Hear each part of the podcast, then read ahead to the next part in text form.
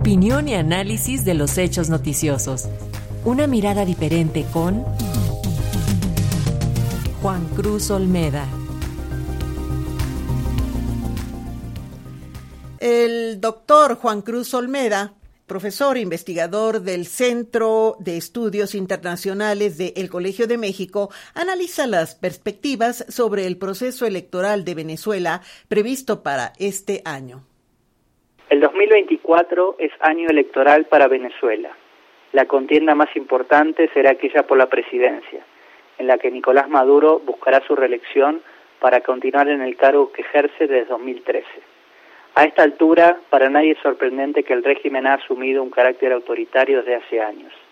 Si bien se llevan a cabo elecciones de manera periódica, la acción del Estado en favor de los candidatos oficialistas hace que las chances de la oposición sean prácticamente nulas. Esto en un contexto de persecución sostenida a toda forma de disidencia. Las últimas elecciones presidenciales que tuvieron lugar en 2018 dieron una muestra clara al respecto el principal frente opositor tomó la decisión de no competir alegando que no estaban dadas las condiciones y Maduro obtuvo una victoria fácil. Sin embargo, en un clima de apatía y poca participación. Desde hace tiempo la comunidad internacional ha buscado propiciar el diálogo entre el régimen y la oposición para llegar a acuerdos que permitan la realización de elecciones limpias y competitivas. Diferentes rondas de negociación tuvieron lugar durante los últimos años en diversos lugares, y en octubre del año pasado las partes firmaron un acuerdo en Barbados en el que se establecían los pasos para llegar a las elecciones presidenciales de este año en condiciones que propiciaran la competencia.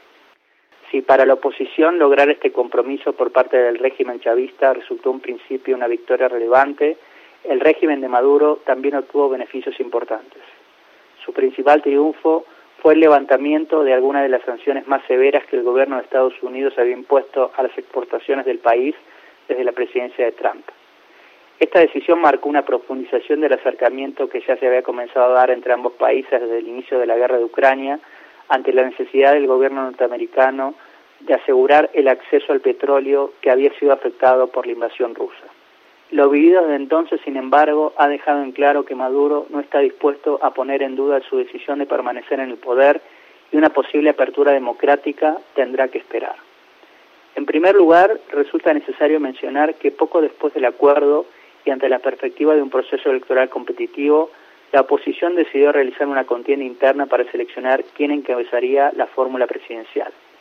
La elegida fue Corina Machado, una política de larga trayectoria en su oposición al chavismo y una de las líderes más duras. De manera casi inmediata, el gobierno de Maduro alegó que la candidatura de Machado no podría proceder, ya que desde hace años se encuentra inhabilitada por estar acusada ante la justicia controlada por el régimen de supuestos hechos de corrupción.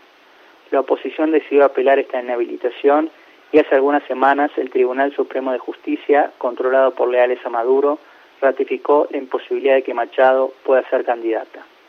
La situación ha entrado entonces en una suerte de callejón sin salida, en la que ambas partes se acusan de haber incumplido los compromisos de Barbados y las que el régimen ha además incrementado su acción represiva, encarcelado a diversos activistas sociales y académicos y decretando la semana pasada la expulsión del país de personal de las Naciones Unidas. Al día de la fecha, las perspectivas respecto del próximo proceso electoral resultan inciertas y bastante negativas. La situación parece haber tenido efectos directos en el propio gobierno de Estados Unidos.